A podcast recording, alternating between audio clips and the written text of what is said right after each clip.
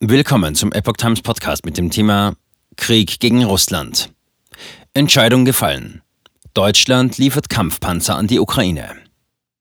Ein Artikel von Patrick Reitler vom 25. Januar 2023.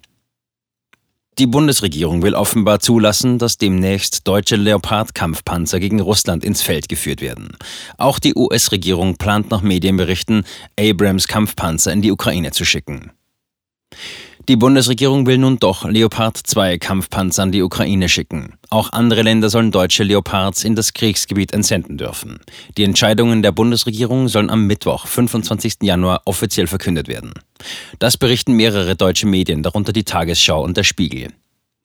Nach Informationen vom Spiegel soll die Bundeswehr für die Ukraine mindestens eine Kompanie mit der Version Leopard 2A6 ausstatten. Das bedeutet, dass 14 Waffensysteme in das Kriegsgebiet abgegeben werden müssten.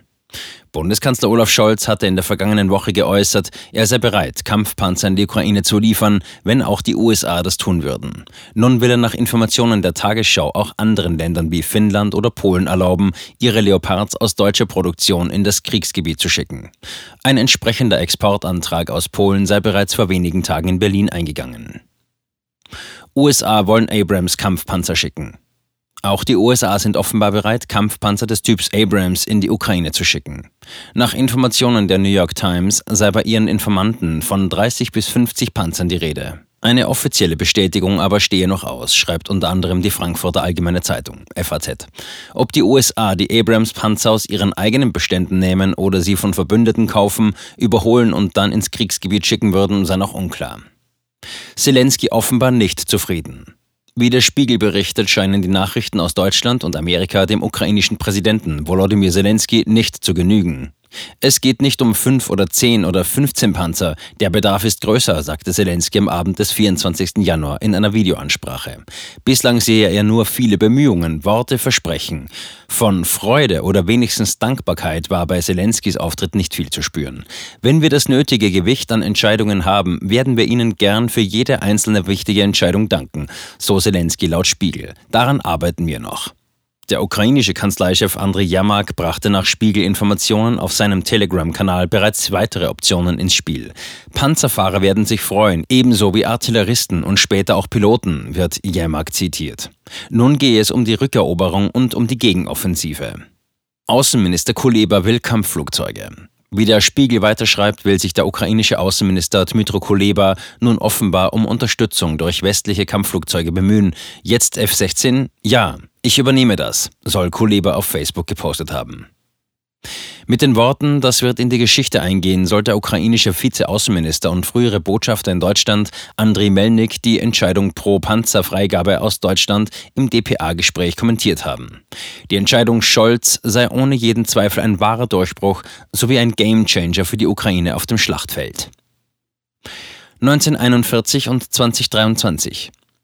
Zuletzt waren deutsche Panzer im Juni 1941 gegen Russland gerollt. Knapp vier Jahre später war die Wehrmacht nach Millionen von Toten auf beiden Seiten geschlagen. Der Zweite Weltkrieg endete mit einer Kapitulation und einem Waffenstillstand. Hitler hatte sich wenige Tage zuvor selbst umgebracht. Das Deutsche Reich wurde von Russland, den Vereinigten Staaten, Frankreich und Großbritannien besetzt. Im Westen entstand unter Aufsicht der USA, Großbritanniens und Frankreich die Bundesrepublik Deutschland, in den von Russland besetzten Gebieten die DDR. Einen Friedensvertrag gibt es bis heute nicht. Die Souveränität der Bundesrepublik mit bestimmten Auflagen wurde erst nach der Wende und der Wiedervereinigung 1989-90 mit dem Vertrag über die abschließende Regelung in Bezug auf Deutschland vom 12. September 1990 erreicht. Der 2 plus 4 Vertrag trat am 15. März 1991 in Kraft. In Artikel 2 heißt es, die Regierungen der Bundesrepublik Deutschland und der Deutschen Demokratischen Republik bekräftigen ihre Erklärungen, dass von deutschem Boden nur Frieden ausgehen wird. Nach der Verfassung des vereinten Deutschlands sind Handlungen, die geeignet sind und in der Absicht vorgenommen werden, das friedliche Zusammenleben der Völker zu stören, insbesondere die Führung eines Angriffskrieges vorzubereiten, verfassungswidrig und strafbar. Die Regierungen der Bundesrepublik Deutschland und der Deutschen Demokratischen Republik erklären, dass das vereinte Deutschland keine seiner Waffen jemals einsetzen wird, es sei denn in Übereinstimmung mit seiner Verfassung und der Charta der Vereinten Nationen. Zitat Ende.